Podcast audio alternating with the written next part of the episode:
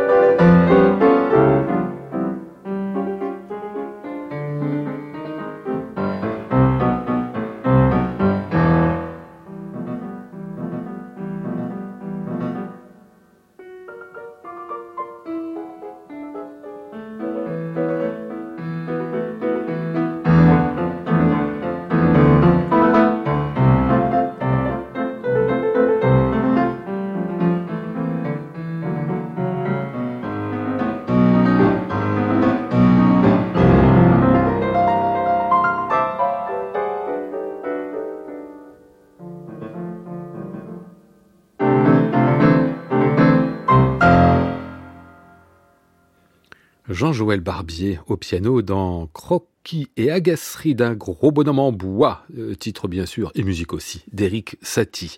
Aldo Ciccolini s'est tellement confondu dès les années 50 avec la musique de Satie que c'est comme s'il avait été le seul à la jouer à cette époque. Mais pas du tout. Quelques années après lui, Jean-Joël Barbier donnait à son tour un album tellement réussi qu'on finit par en faire une quasi-intégrale. Il y avait dedans de l'humour, de la tendresse, un clin d'œil, puisque le pianiste invité pour les pièces à quatre mains, Jean Vienner, qui avait bien connu Satie, n'avait jamais cessé de le défendre.